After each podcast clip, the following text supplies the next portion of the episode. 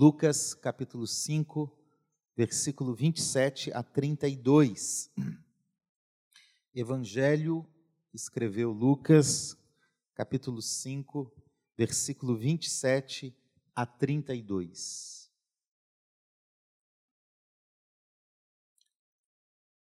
O tema da, da minha pregação nessa manhã é chamados para Deus, por Deus e com Deus. Amém? Tem três níveis de chamado. Lembrando que chamado e vocação na Bíblia são termos sinônimos. Kalel, vocacionar ou chamar. Então, tanto faz um ou outro. Vocacionado é mais moderno, mais bonito, é? mas chamado também serve. Todos acharam? Amém? Depois disso, Jesus saiu e viu um publicano chamado Levi sentado na coletoria. E ele lhe disse: Siga-me.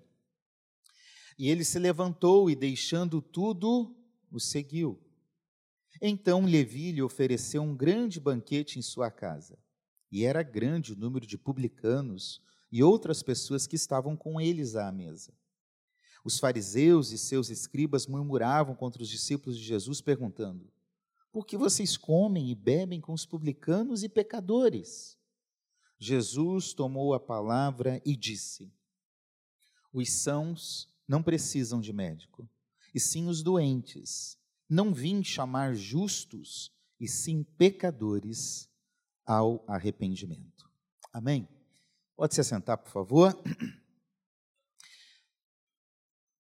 Lucas escreveu esse evangelho a partir do ano 60 aproximadamente. Eu gosto muito do evangelho de Lucas porque, além de ser um médico, ele foi um excelente historiador. Além de ser um excelente historiador, ele foi um missionário. Na narrativa de Atos, nas viagens missionárias de Paulo, lá estava Lucas. Aliás, chega um momento que Paulo diz: só Lucas está comigo. Então, Lucas é mais do que um evangelista que descreve esse evangelho. Ele, ele descreve num aspecto histórico, com, com muitos detalhes investigativos. Ele diz isso no início do seu evangelho. E por isso ele registra tudo o que Jesus fez, mas trazendo nessa narrativa temas que os outros evangelistas não se preocupam. Não é que eles são diferentes, eles são complementares. Cada um tem um ponto de vista e na hora de escrever um complementa o outro. E é por isso que ele traz mais informações do que os outros também. Lucas é o evangelho mais longo. Ele tem menos capítulo, mas ele tem mais texto entre os evangelhos. E uma das ênfases de Lucas é que ele apresenta o evangelho para os menos favorecidos. Desde o início do ministério de Jesus, Lucas 4, já no anúncio da missão de Cristo, o Espírito do Senhor está sobre mim. Lucas capítulo 4, do versículo 16 em diante. Ele vai mostrar que a obra de Cristo ela ultrapassa as barreiras sociais, as barreiras religiosas, as barreiras raciais, as barreiras políticas e todo tipo de barreira que se levantava na sociedade da época e que, obviamente, se levanta hoje. O Evangelho é para todas as pessoas. O Evangelho é a salvação de Deus para todo aquele que nele crê. Romanos capítulo 1. Então o Evangelho não está preocupado com o nosso estigma social e religioso. Ele vem justamente para confrontar qualquer tipo de barreira e falar para a humanidade que existe um Senhor e um Salvador para todo ser humano que está perdido. Essa é a, a graça do Evangelho. E o Evangelho é apresentado, então, em Lucas dando uma atenção especial às mulheres que eram menosprezadas no contexto oriental antigo, aos pobres. Jesus disse: Eu vim para evangelizar os pobres. Lucas capítulo 4, versículo 14. Mas, mas pastor, só os pobres? Não. Aqui Levi era um rico. Zaqueu era outro, e tantos outros. Mas ele veio para dar uma atenção àqueles que eram menosprezados também, e os pobres entre eles. Aos gentios, àqueles que não eram judeus, e a uma classe especial que normalmente aparece nos evangelhos: os pecadores. Veja, quando há essa referência aqui, os publicanos e pecadores, não é uma simples referência à condição normal do ser humano. Pecador aqui era uma classe distinta que não tinha acesso às, aos atos religiosos, sacrificiais da religião judaica. Eram proibidos de entrar na sinagoga, eram proibidos de oferecer sacrifício. Então Jesus veio para esse tipo de gente, para a gente pecadora. E essa era a mensagem de Lucas. No capítulo 5, aqui nós temos quase que o início do ministério de Jesus, começa ali no capítulo 4, versículo 16. Jesus está na Galileia, uma região menosprezada uma região que as pessoas de Jerusalém, da Judéia, não gostavam. Chamavam quase com aquele espírito daquele filósofo que apareceu nos programas de TV na década de 70, 80, e eu amava ouvir, o Kiko. Era gentalha, gentalha, gentalha. Esse era o povo da Galileia. Os judeus não gostavam até do sotaque deles, do jeito deles viverem. Então essa gente era gente pecadora, mas é lá que Jesus começa seu ministério. É na Galileia. Pastor Romo, se fosse eu, eu ia começar meu ministério em Jerusalém, na escada do templo. Jerusalém era a capital religiosa do mundo da época. Mas Jesus não anda nos nossos modelos.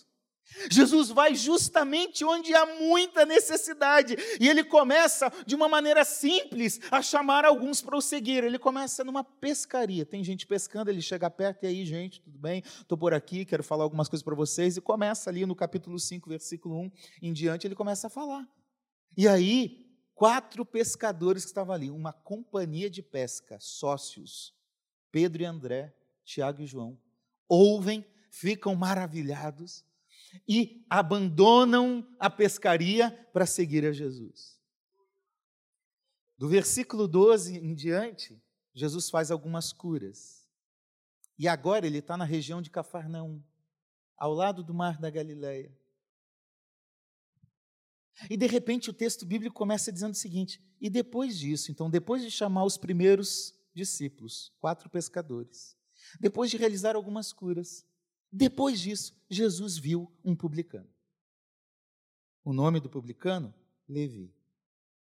E quando vê o publicano, Jesus o chama para ser seu discípulo. Atenção, Levi é o mesmo Mateus, lá do Evangelho de Mateus. Pode ser que ele tinha dois nomes, Levi Mateus, Mateus Levi. Pode ser que ele recebeu um novo nome depois da conversão. A gente não sabe muito bem, mas é o mesmo Levi. Quem era esse homem? um funcionário público. Coletor de impostos. Eu não sei você, mas quando eu escuto o nome Receita Federal, eu estremeço. Esse ano eu tive que pagar. Normalmente eu recebia restituição. Esse ano eu tive que pagar. É bom sinal, é sinal que eu ganhei um pouquinho mais no ano passado, né? Graças a Deus. Mas eu não sei você, mas eu não gosto de cobrador de imposto. Se alguém trabalha na Receita Federal aqui, que você me perdoe. Levi era um funcionário público, e aí vem o nome publicano, funcionário público, vem de publicano. Um cobrador de imposto que está sentado ali, tinha tipo como um, um guichezinho, uma alfândega, onde os pescadores e quem passava por aquela rota comercial que ligava várias áreas daquele tempo, da Europa daquele tempo, da Ásia daquele tempo, Mateus está ali, Levi está ali cobrando imposto. Jesus chega, se aproxima, chama, ele abandona tudo e vai a seguir. Ponto final, acabei minha introdução. Quero destacar três, três aspectos desse chamado, que servem de modelo para nós hoje. Em primeiro lugar, nós somos chamados. Opa! Vai você ou vou eu? Pode ser eu? Então tá bom. Primeiro chamado de Deus para nós é para vivemos uma nova vida. Antes de falar de vocação missionária, de vocação no que, que eu vou servir dentro da igreja, no reino de Deus, Deus nos chamou para uma nova vida. E é isso que o texto começa a descrever no versículo 27, quando diz: Jesus viu um publicano. E graças a Deus, porque Jesus viu um publicano. John MacArthur, quando descreve um publicano, ele diz: os publicanos eram israelitas desleais, contratados pelos romanos para coletar impostos de outros judeus, de modo a obter lucro pessoal, e por isso se tornou símbolo do pior tipo de gente. Era quase um flamenguista.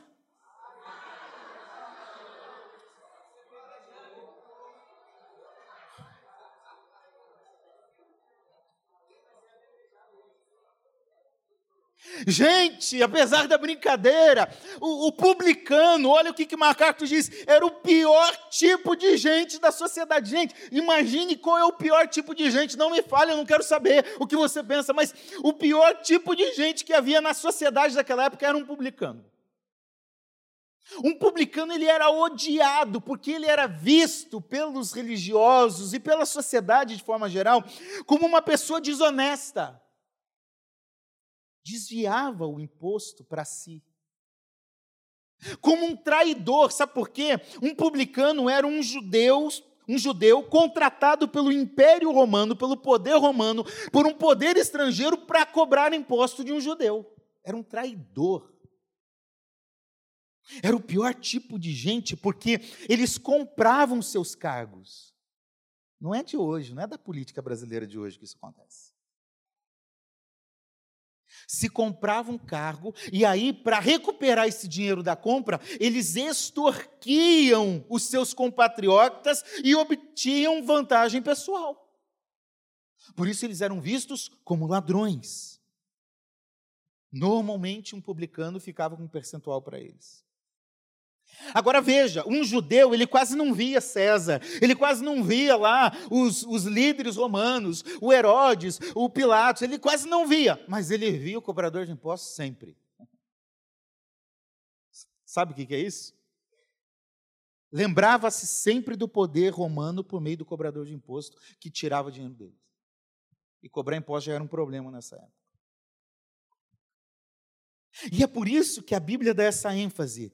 Jesus estava comendo com publicanos e pecadores, porque os pecadores já eram todo aquele tipo de gente que não podia entrar na sinagoga, no templo, mas os publicanos eram piores ainda.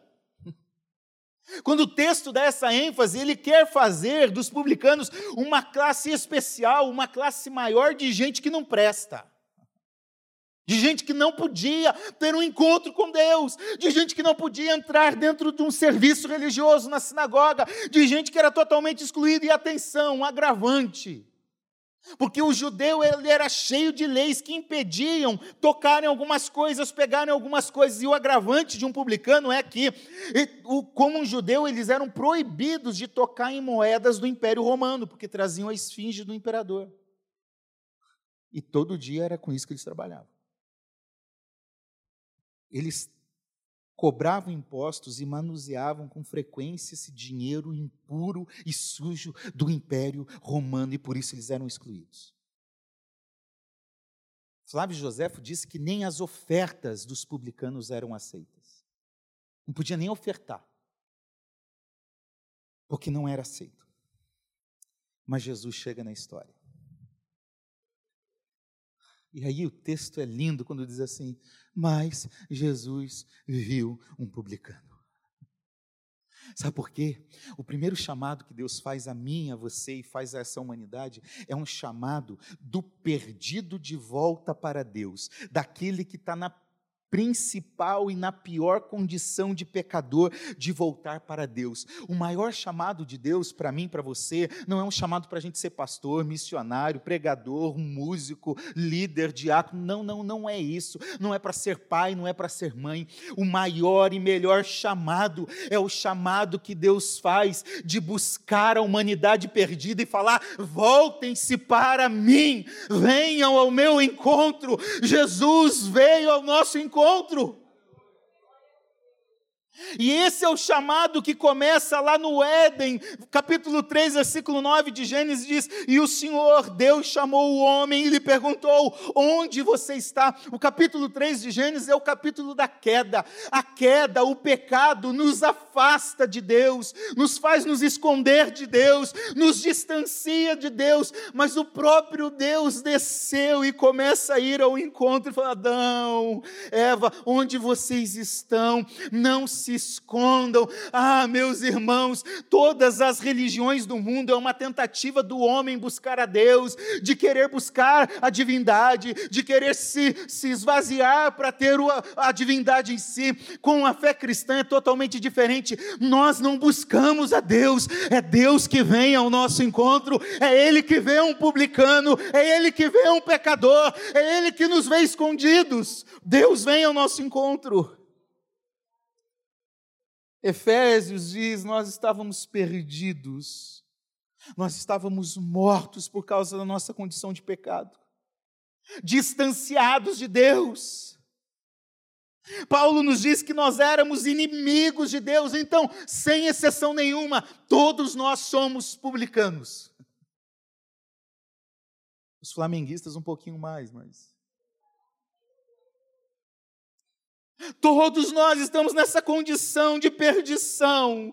No entanto, Ele vê, Ele olha para nós e vê essa nossa condição de pecado, não apenas o pecado que praticamos, mas aquele pecado que habita no ser humano, aquele pecado que faz parte da natureza humana, porque o pecado é aquilo que fazemos, mas é também aquilo que está dentro de nós, dentro do ser humano, é uma condição de doença.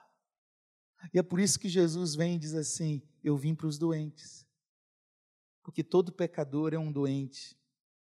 Billy Graham diz: o pecado é como o câncer. Ele destrói pouco a pouco, lentamente, sem que nos apercebamos de sua insidiosa presença, ele vai se alastrando, até que por fim o diagnóstico final é pronunciado está doente à morte. É uma condição de doença que vai levar à morte. E é por isso que esse texto, e entre outros da Bíblia, é maravilhoso. Deus vem ao nosso encontro, porque Ele não vê apenas o pecado, Ele vê o pecado que há em nós, mas Ele vê mais do que o pecado que há em nós. Ele nos vê como alguém necessitado de cura, como um doente que precisa de um médico, como alguém que precisa ficar são. E por isso que o versículo 31 e 32 aqui, nas palavras de Jesus, os sãos não precisam de médico, vocês vocês religiosos que acham que já estão salvos por suas obras, vocês não precisam de médico, mas sim os doentes, porque eu não vim chamar justos, e sim pecadores ao arrependimento. O versículo 31 e o versículo 32 é o cerne do Evangelho. O Evangelho é para mim e para você, o Evangelho é para gente perdida, o Evangelho é para gente que não presta, o Evangelho é para gente que a sociedade rejeita, porque o Evangelho é o poder de Deus para transformar a minha e a sua vida. E aí Paulo vai nos dizer que Deus nos reconciliou consigo mesmo em Cristo Jesus. Seja quem é casado aí, diga amém. Não era misericórdia, alguém falou misericórdia, mas é, amém. Você já teve um, uma DR, não teve, não?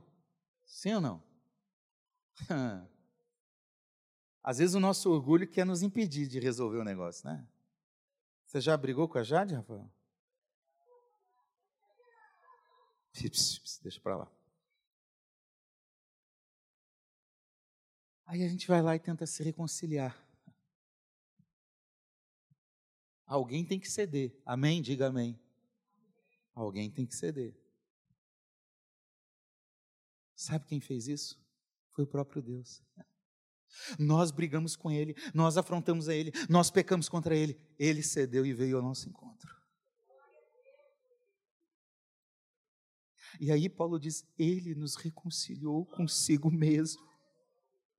Éramos inimigos de Deus quem matou Jesus não foram os judeus, não foram os romanos. Quem matou o próprio Jesus fomos nós, foram os nossos pecados. Por isso que a cruz é o chamado mais alto para a vida humana.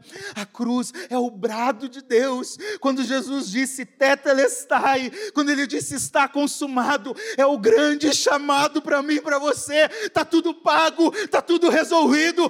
Venham vocês que estão cansados, sobrecarregados há alívio em mim, venham ao meu encontro. Lutero dizia: quando eu olho para mim mesmo, eu não vejo como me salvar, porque nós somos pecadores. Nós não merecemos. Quando eu olho para mim mesmo, eu não vejo como me salvar. Mas quando eu olho para Cristo, eu não vejo como me perder, porque é Ele que nos salva, é Ele que nos resgata. Então, o primeiro chamado é transformar a nossa vida. A nossa primeira vocação é transformar o que somos e o que fazemos. Nós só seremos vocacionados por Deus em alguma tarefa se antes passarmos por uma transformação totalmente impactante na nossa condição daquilo que somos e fazemos. A primeira transformação é em próprio Levi. John MacArthur, quando comenta esses textos e os textos paralelos em Mateus e Marcos, ele lembra que Mateus, que Marcos e Lucas usam o nome Levi, mas o próprio Mateus, depois de convertido, no seu evangelho usa o nome Mateus. Atos vai falar de Mateus, usa Mateus. Sabe por quê? Mudou a própria identidade. Mudou o próprio nome.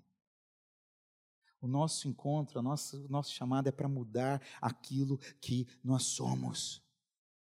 Ele passou a ser chamado de Mateus por, por ele mesmo depois da conversão e pela igreja, porque é um nome que ele ficou conhecido como discípulo de Cristo. Mateus quer dizer dádiva de Deus, aquele que era um publicano miserável, pecador, agora é um presente de Deus, é uma dádiva de Deus.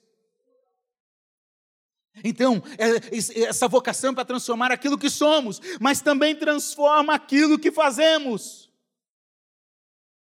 Porque Mateus levanta dali e muda totalmente a sua vida depois do nosso encontro com Cristo. Quando ele é verdadeiro, quando ele é sincero, quando ele é genuíno, tudo o que fazemos, olhe para mim, tudo o que fazemos deveria mudar para refletir essa salvação, essa transformação recebida. Tudo. Porque o primeiro chamado de Deus é para transformar o nosso caráter. Deus está mais interessado naquilo que Ele pode fazer e quer fazer em você do que aquilo que Ele quer fazer através de você. Ele quer te usar. Ele quer fazer coisas em, através de você. Mas mais do que isso, Ele está preocupado com aquilo que Ele quer fazer em você. Dentro de você. A nossa vocação primária é ser dele e estar com ele. A nossa vocação primária é ouvir a voz dele. Antes da missão, vem a conversão e a comunhão. E depois, a nossa vocação secundária é fazer qualquer outra coisa com ele. Então nós precisamos dessa transformação. 2 Timóteo capítulo 1, versículo 9 e 10 diz: Deus nos salvou e nos chamou com santa vocação, não segundo as nossas obras, mas conforme a sua própria determinação e graça que nos foi dada em Cristo Jesus antes dos tempos eternos e manifestada agora pelo aparecimento de nosso Senhor e Salvador Jesus Cristo. Ele não só destruiu a morte, como trouxe à luz a vida e a imortalidade mediante o evangelho. O evangelho é esse chamado que muda a gente. Primeiro chamado é um chamado para Deus, voltar-se para Deus. Segundo chamado é um chamado por Deus para vivermos como seus discípulos. Depois de ver o publicano, encontrar aquele pecador e trazer ele para uma mudança de vida, depois de manifestar a salvação, nós somos chamados a atitudes radicais. Você pode repetir isso comigo? Eu sou chamado para uma atitude radical. Olha o que, que Jesus diz para ele, versículo 27. Ele viu um publicano chamado Levi sentado na coletoria e ele disse: Siga-me. A nossa segunda perspectiva é: Deus nos chama de uma forma imperativa, é uma ordem, siga-me. Antes de fazer qualquer coisa para Deus, nós precisamos seguir a Ele. Esse não é um convite qualquer, é um chamado para um total comprometimento com Cristo. Você foi chamado, foi vocacionado para seguir Jesus. Olha, meus irmãos, a finalidade do nosso chamado não é puramente servir aos homens ou à igreja. A finalidade principal do nosso chamado é seguir a Deus, é andar após Cristo. Você só vai fazer alguma coisa de útil na sua vida se você estiver seguindo a Jesus Cristo. Se você não estiver seguindo a Jesus Cristo, você vai viver uma vida miserável. Você pode ter o dinheiro que for, você pode achar que está tudo bem, mas você vai viver de forma miserável e vai terminar a sua vida sem sentido e sem propósito, porque o chamado de Jesus para os quatro pescadores e para Levi aqui é: venham, me sigam, venham atrás de mim. Esse é o propósito de vida, é andar após Jesus. E qual é a resposta de Levi? Ele se levantou nós vivemos num tempo de procrastinação, de acomodação. Por que, que eu posso fazer hoje se eu posso fazer amanhã, ou depois de amanhã, ou daqui a um mês? Nós estamos vivendo uma geração acomodada. Lembra do filósofo? Aquele grego que dizia assim: Deixa a vida me levar, vida leva eu.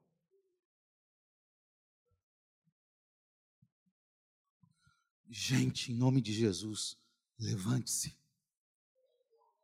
Saia dessa posição de acomodação, sabe por quê? O chamado de Jesus exige de nós disponibilidade e disposição. Levante-se, saia do seu lugar. O texto continua dizendo: e deixando tudo. Oh, meu Deus, por que, que a Bíblia diz algumas coisas assim? Deixando tudo. Com Deus não tem acordo. Ó, Deus, vamos, vamos, dar um jeito aqui. O senhor entra com isso, eu entro com essa parte. Não, não, não. Deixando tudo. Desapega, desapega, desapega. É renúncia é deixar tudo, e este é de fato um sinal genuíno de transformação verdadeira. Sabe por quê? Numa perspectiva social, não religiosa, ser publicano era uma carreira de sucesso, de lucro e de prestígio para o poder daquela época. Mateus está deixando o trabalho, está deixando a sua fonte de riqueza, está deixando as suas vantagens, está deixando a sua estabilidade, está deixando a sua segurança. Está tendo uma atitude de mudança em relação às suas riquezas e aos seus ganhos. Ele está deixando o passado e o que trouxe ele até ali no passado. Quando Deus nos vocaciona, nós devemos entender aquilo que devemos deixar. Aquilo que é um impedimento para que a gente possa seguir de fato a Cristo. O texto continua dizendo: E ele o seguiu. O chamado foi: siga-me. E Mateus obedeceu. Porque quando há o chamado de Deus, nós precisamos ter uma obediência irrestrita e imediata. Irrestrita e imediata. Ninguém faz essa busca por si só. É o próprio Cristo que nos convoca a segui-lo. Agora veja, ninguém em sã consciência esperava que Jesus, um mestre que estava sendo reconhecido, Lucas capítulo 4, pela sua autoridade, pelo seu ensino, ninguém esperava em sã consciência que Jesus chamasse um miserável publicano. Para a religião judaica, ele não deveria nem ser perdoado, quanto mais chamado para ser um dos apóstolos, um dos doze. E é por isso que Mateus entende a, a, a, extensão desse chamado, e ele recebe esse chamado como um presente, um privilégio, uma honra. Entenda, pelo amor de Jesus Cristo, Servir a Deus, ser discípulo de Cristo, não é mera religiosidade, não é mera formalidade, não é mera vivência social em que você encontra as pessoas no domingo na igreja. Esse é o projeto mais radical para a sua vida, isso é o que há de prioridade para a sua existência. Tem gente que acha que orar, ir à igreja, ler a Bíblia é um peso, ai, é difícil, não, é um privilégio, é uma honra. Muitos foram chamados, mas você foi um escolhido por Deus. Valorize esse chamado. E essa decisão de Levi tem a ver com a, o fato que realmente importa: é ser discípulo de Jesus.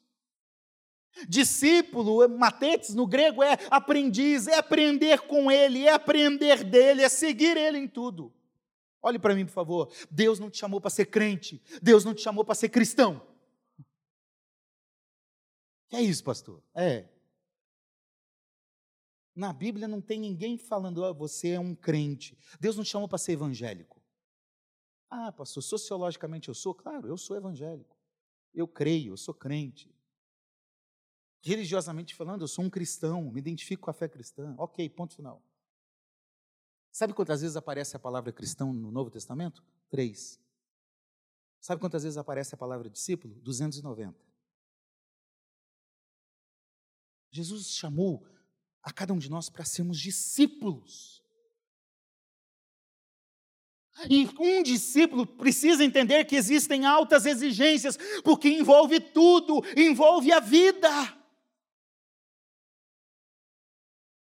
Dietrich Bonhoeffer diz: ser discípulo significa dar determinados passos. Já o primeiro passo, que é consequência imediata do chamado, separa o discípulo de sua existência anterior. Aquele que entendeu o chamado para ser discípulo, ele tem um rompimento com tudo aquilo que o impedia de andar com Cristo. E Deus está nos chamando para esse tempo, Deus está chamando a igreja evangélica brasileira para esse tempo em que a igreja está perdendo a sua identidade, a sua vocação, a sua missão, a sua essência. Há muitos custos para quem quer seguir a Jesus. Sabe por quê? Não dá para negociar. Em outra parte, eu acho que é Lucas 9, Jesus fala de alguns que querem segui-lo e diz: Deixa eu primeiro ir sepultar, deixa eu ir primeiro e resolver meus problemas. E Jesus: Não, não, não, não, não, não. Não dá. Não tem negociação. Porque Deus não é um Deus carente que, que, está querendo encaixar ou adaptar o seu tempo e os seus afazeres. Ou é tudo ou não é nada. Ou é uma vida com Deus ou é uma vida sem Deus. E outra coisa, não tem facilidades e promessas, que se você aceitar o chamado para ser discípulo, vai dar tudo certo e você vai prosperar, você vai viver tão bem que é maravilhoso. Não, não, não, não. Não existe facilidades ou promessas. Não existe muitas explicações racionais. Não há nem tempo de você ficar analisando, Senhor, me dá um tempo para eu pensar se eu quero ou não quero. Não, não dá. É levantar-se e o seguir. Não há garantia de vida boa, ok? De vez em quando tem coisa boa. Eu acho que o pastor Romulo vai pagar meu almoço hoje. Eu espero que sim. Às vezes tem coisas boas. Já está pago? Oxi. Mateus aceitou o compromisso, saiu da sua vida boa foi ser missionário na Pérsia, na Judéia, na Etiópia e morreu, possivelmente ferido de espada na Etiópia, na África. Não tem garantia nenhuma. Mas ao chamado de Jesus, nós só podemos ouvir, obedecer e seguir. A pergunta que eu faço é: quando Deus chama você, você consegue demonstrar esse mesmo nível de renúncia? Ou você está tentando fazer um acordo com Deus? Deus, entenda. Entenda. Ele entende, mas ele tem altas exigências. Chega de uma vida cristã meia-boca, que engana a gente mesmo. Hebreus capítulo 11, versículo 8 diz: Pela fé, Abraão, quando chamado, obedeceu. Sai daí, Abraão, vai para um lugar. Para onde? Não, não interessa. Sai que no caminho eu te mostro. Deus está te chamando a ser discípulo. Em terceiro lugar, Jesus, olha a hora. Nós somos chamados, primeiro para Deus, depois por Deus, terceiro com Deus, para impactar o mundo pelo poder do Evangelho. Depois de ter recebido a salvação, depois de assumir um compromisso como discípulo, ele tem uma missão para que nós possamos cumprir. E aí a gente consegue entender um pouco mais a nossa vocação e o nosso propósito. J.C. Riley diz: o homem convertido, ele nunca desejará ir para o céu sozinho. Se você se converter mesmo, você vai ficar inquieto. Você não vai querer ir para o céu sozinho. E aí nós precisamos entender a nossa vocação nesse mundo. Olha comigo, por favor, capítulo 5, versículo 29. Então Levi lhe ofereceu um grande banquete em sua casa. Nesse terceiro ponto, um primeiro aspecto é entender que a minha vocação é viver para a glória de Deus, para honrar a Deus. Eu gosto de algumas traduções, a nova Bíblia Viva diz: Então Levi ofereceu um grande banquete em sua casa, tendo Jesus como convidado de honra. Nós somos chamados a honrar a Jesus e a glorificar a Jesus em tudo que nós fazemos. Quer comais, quer bebais ou façais qualquer outra coisa, fazei tudo você vive para a glória de Deus, você trabalha para a glória de Deus, você tem lazer para a glória de Deus, você casou para a glória de Deus, você faz tudo na vida para a glória de Deus. Não há vida secular e vida espiritual. Ah, no domingo na igreja sou espiritual, aleluia, glória a Deus. Deus não tem nada a ver com o meu trabalho na segunda-feira. Engano. O teu trabalho é para a glória de Deus. E nós somos chamados a viver nessa perspectiva integral. Agora, Mateus está dando uma lição como cumprir esse chamado. Sabe por quê? Ele ofereceu para Jesus tudo o que tinha. Vamos para casa, Jesus. Mateus serviu a Jesus a partir da sua casa, a partir das suas estruturas, dos seus bens. Ele dedicou a sua família, ele dedicou, dedicou o seu tempo, ele deu um grande banquete, diz o texto bíblico. Depois do encontro com Jesus, Mateus entendeu que os seus recursos não são mais seus, mas são em honra a Jesus. O dinheiro que Deus te dá não é apenas para você sobreviver, se alimentar, comprar sua roupa, sua comida e fazer seu lazer. O dinheiro, a casa, os recursos, o carro que Deus te dá é para servir no reino dele. Eu tinha uma banda quando era adolescente. Uma vez a gente ia fazer um culto ar livre e precisava de um carro para levar, porque o carro que levava a Kombi da igreja tinha quebrado. Tinha um irmão na igreja, um dos líderes. Tinha um carro, uma D20. Está gravando esse negócio? Tá. Não vou falar o nome mesmo. Estava escrito atrás do carro dele: propriedade exclusiva de Jesus. Mentiroso. Então a gente precisa levar lá o negócio. Né? No culto. Era um carro próprio para aquilo. Não, não posso. Não podia porque não queria, não é porque não podia. Às vezes nós cantamos as maiores mentiras nas canções aqui. Eu me rendo, não se rende. Eu te amo, não te ama. Nós precisamos entender que tudo que temos é para Jesus.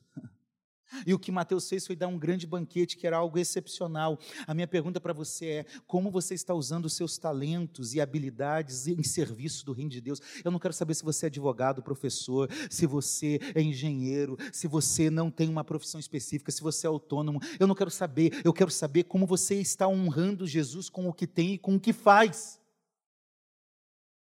Porque essa é a tua vocação. E Mateus decidiu influenciar pessoas que trabalhavam com ele. Olha o que, o texto bíblico diz de forma especial. Ele deu uma grande festa na casa. E quem foi convidado para a festa? Quem são os primeiros convidados? Publicano, colega de profissão. Networking. Se entendeu que você que é advogado, é mais fácil você anunciar o evangelho para outro advogado? Que você que é engenheiro é mais fácil, que você que é um autônomo é mais fácil. É simples. O que nós temos aqui é um princípio de network. Chama os colegas de profissão, vamos comer junto. E Jesus vai estar presente. Deus pode, e mais do que poder, Ele quer usar as suas capacidades e habilidades adquiridas na sua formação e na sua profissão em benefício do reino de Deus. Você tem que ser um advogado para Deus, um médico para Deus, um dentista para Deus, um professor para Deus, um motorista para Deus. Seja qual for a tua profissão, seja para Deus, sirva a Deus. Minha sogra é uma mulher fantástica. Minha sogra é costureira, técnica de enfermagem e cuidadora. Não interessa onde ela estiver. Quando ela está na enfermagem, ela chegava. Hoje, uma pessoa assim, e ela fazia o contato e pegava e levava essa pessoa a Jesus. Aí ela era costureira. Ela pegou, usou costura, criou um projeto chamado Projeto Dorcas para costurar para as pessoas que precisavam para anunciar o Evangelho. E, e anunciava o Evangelho. Ela foi cuidar de uma senhora aqui no Leblon, uma cuidadora de uma senhora idosa. E ela levou a mulher ao Evangelho. Não importa onde você está, importa a vocação que Deus te deu para estar lá. Então a tua vocação primária não é ser advogado, não é ser um comunicador, não é, não é não é. A tua vocação primária é o reino. Levi se converteu e entendeu isso. Seja um profissional em missão, seja um missionário com uma profissão. Jesus tinha chamado primeiro quatro pescadores. Ele falou: Eu vou fazer de vocês pescador de gente. Agora ele está buscando outro perfil. Sabe por quê? No reino de Deus a gente se complementa. Tem que vir pescador, tem que vir coletor de impostos, tem que vir isso, tem que vir aquilo, tem que vir advogado, tem que vir historiador, tem que vir todo mundo. A profissão de Mateus exigiu organização, controle administração. Isso serviu o ministério. Jesus entendeu que precisava alguém com aquela vocação pessoal, profissional, com aquele talento para servir. Mateus se tornou um dos doze. Mateus registrou o evangelho com foco nos judeus. Que ironia, aqueles que o odiavam. É isso. Deus vai fazendo isso. Jesus queria não só pescador, ele queria alguém que também pudesse buscar outros níveis de relacionamento. Agora, olha que interessante. Jesus chamou Levi e Levi chamou uns uns 30, não sei quantos, só para você entender. Às vezes a gente está preocupado em pregar o evangelho para 300 pessoas, mas Jesus só quer fazer como ele mesmo fez. Ele foi em Samaria e pregou para um. Aquela que ele pregou foi na cidade e pregou para todo mundo. Às vezes Deus vai te usar para pregar para um dentro do teu trabalho, nos teus relacionamentos. Esse um vai abençoar. Imagine quem ganhou o Billy Graham para Jesus. Pode ter pegado uma vez só na vida. Não precisa mais nada. A gente precisa ter sensibilidade para ouvir onde Deus nos leva. Os discípulos não entenderam. Como assim? Vamos lá pregar. Vai falar com essa mulher samaritana. a estratégia era muito maior. Era ganhar ela para ela ganhar a cidade. Estou indo para o final. Como você pode usar a sua profissão, a sua vida, os seus recursos para cumprir com a vocação de Deus em sua vida. pastor Ronaldo Lidório disse: Você é discípulo de Cristo. já está convocado a servi-lo com tudo o que você é e tudo o que você tem, suas forças, competências, oportunidades, emprego, inteligência, relacionamentos, finanças, família, tudo. Tudo. Você é vocacionado para isso. Se você não tinha escutado isso até hoje, ok, você era desculpável. Agora você é indesculpável. Mateus influenciou seus colegas de profissão, mas também influenciou os outros pecadores. Como nós aproveitamos as oportunidades que Deus cria nos relacionamentos que desenvolvemos? Nas coisas rotineiras e comuns da vida. A gente precisa aprender a viver com foco na missão e na vocação. A Tânia, quinta-feira, minha esposa, quinta ou sexta-feira, pegou um Uber para ir até Campo Grande começou, o, o motorista do Uber começou a falar de política. E aí, em um certo momento, ele diz assim: Eu não sei qual é a religião da senhora, mas eu queria dizer que eu já fui evangélico, hoje eu estou na Umbanda, eu abandonei a igreja evangélica e hoje eu vi mais sentido na Umbanda. Imagine, eu fico. Eu estremeço quando escuto um negócio desse. E a Tânia falando para mim, e aí, amor, Deus colocou um trânsito tão abençoado no nosso caminho. Falei, só você mesmo para dizer um negócio desse. Eu já ia estar. Tá, ele ficou uma hora dentro do Uber. E ontem ele mandou uma mensagem para ela dizendo: Domingo eu estou na igreja porque eu quero voltar para Jesus.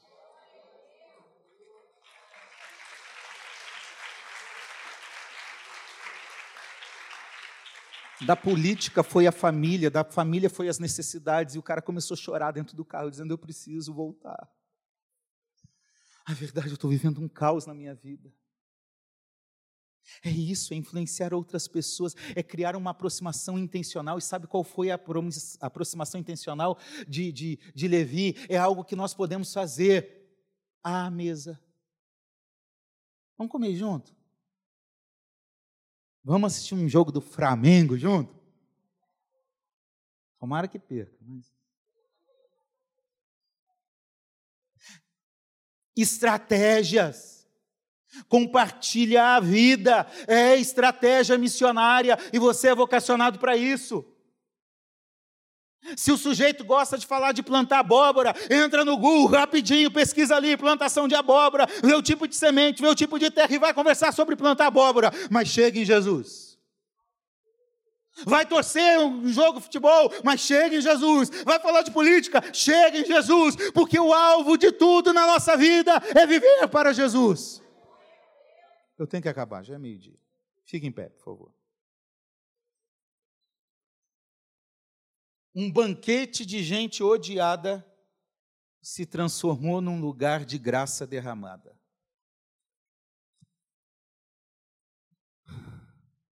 Às vezes, as nossas decisões podem até ferir a reputação. Os judeus da época de Jesus achavam que se misturar com gente pecadora ia trazer impureza. Para ele, Jesus estava se rebaixando à mesma categoria dos pecadores. Então, os religiosos, os fariseus, viam nisso impureza. Os publicanos e peca pecadores viam nisso o desprezo que eles tinham na sociedade. Mas Jesus escolheu o caminho da misericórdia e da salvação sem a contaminação. Tem alguns que estão usando essa desculpa de que Jesus andava com pecadores para dizer, então eu posso andar com qualquer um e ser influenciado por qualquer um. Você pode andar com quem você quiser, mas sem se contaminar com aquilo que está lá. Jesus não se tornou um publicano pecador. Jesus resgatou aqueles que estavam perdidos. Aqui Jesus estabelece que o nosso nível de relacionamento não é apenas pelo prazer, não é apenas pela, pelo momento juntos, é oferecer salvação para quem está doente à beira da morte. Eu quero dizer que os seus amigos, suas amigas, alguns dos seus familiares estão doentes à morte. Você tem que usar as estratégias que Deus te deu para isso.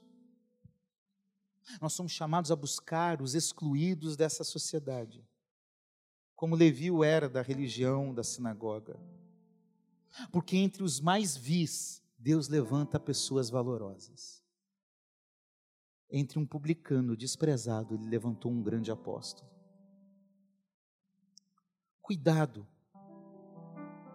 Nós temos as nossas crenças e acreditamos que Deus é um Deus que condena o pecado e que quer salvar o pecador. Mas há discursos religiosos que estão criando inimigos e adversários na sociedade.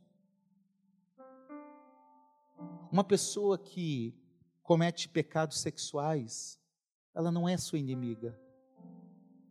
Ela é uma doente que precisa de remédio, que é o Evangelho. Uma pessoa homossexual, ela não é sua inimiga. Ela precisa encontrar o Evangelho. Um político corrupto e ladrão, ele não é nosso inimigo. Ele precisa do poder do Evangelho. Desenvolva a sua vocação a partir desse círculo íntimo que você tem. Que transformação que Mateus recebeu. De odiado a vocacionado rejeitado e distante da religião, foi aceito por Jesus. Seguiu a Jesus. Trocou de império. Saiu do império romano para o reino de Cristo. Deus tem tudo a ver com o que você está fazendo hoje, com a tua profissão, com tudo que você faz. E como ele enxergou o publicano e viu nele um apóstolo e um escritor do Evangelho, Deus enxerga com o potencial do que Ele pode e quer fazer através da sua vida. A sua atual condição não determina quem você é e o seu futuro. Mas lembre-se, Ele não veio chamar admiradores. Ah, Jesus é um cara legal. Não, Ele não quer isso. Ele quer seguidores obedientes e comprometidos com a vocação que Ele tem para cada um de nós. Por isso, a vocação que Deus tem para a sua vida, como diz o pastor Ronaldo Lidório, é uma vocação pessoal, intransferível e incontestável. Não é um projeto, é um estilo de vida. É uma forma de viver. Não é para pastor. É também para o pastor, mas é para todas as pessoas. É para todos os filhos de Deus. Uma entrevista com uma missionária chamada Sofia Miller, que na década de 80, 90 veio trabalhar na Amazônia.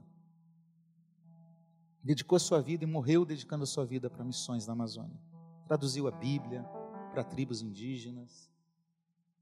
Mudou a realidade daquela, daquela região que ela estava. Uma vez uma, uma pessoa foi fazer uma entrevista com ela para publicar e disse: Como foi o seu chamado? E ela respondeu: Eu jamais tive um chamado. Eu ouvi uma ordem e obedeci. Eu quero dizer para você que você não precisa de um chamado missionário. Você precisa apenas obedecer, porque você já é um vocacionado. Agora você precisa decidir como você vai viver essa vocação. Vamos orar? Senhor, pedimos a tua graça a tua ajuda, porque reconhecemos que muitas vezes nós estamos limitados à nossa vidinha, ao nosso mundinho. Às vezes não percebemos as oportunidades que o Senhor cria. Não nos deixe nos enganar achando que servir a Deus se resume a vir à igreja no domingo mas que tenhamos, Senhor, consciência do nosso chamado para onde estivermos e com quem estivermos. Usa-nos, Senhor Jesus, da sabedoria, revela-nos o que falar, o que fazer, como fazer. Usa os nossos recursos, nossos bens, nosso tempo usa a nossa vida, usa a nossa profissão, usa o nosso estudo, a nossa área de formação, em prol do teu reino, assim como foi Mateus, que seja com a gente. Que aqui tenham pessoas vocacionadas que cumpram com um maior propósito de vida, que é viver para Deus e levar outras pessoas a fazer o mesmo. Assim nós oramos em nome de Jesus. Amém.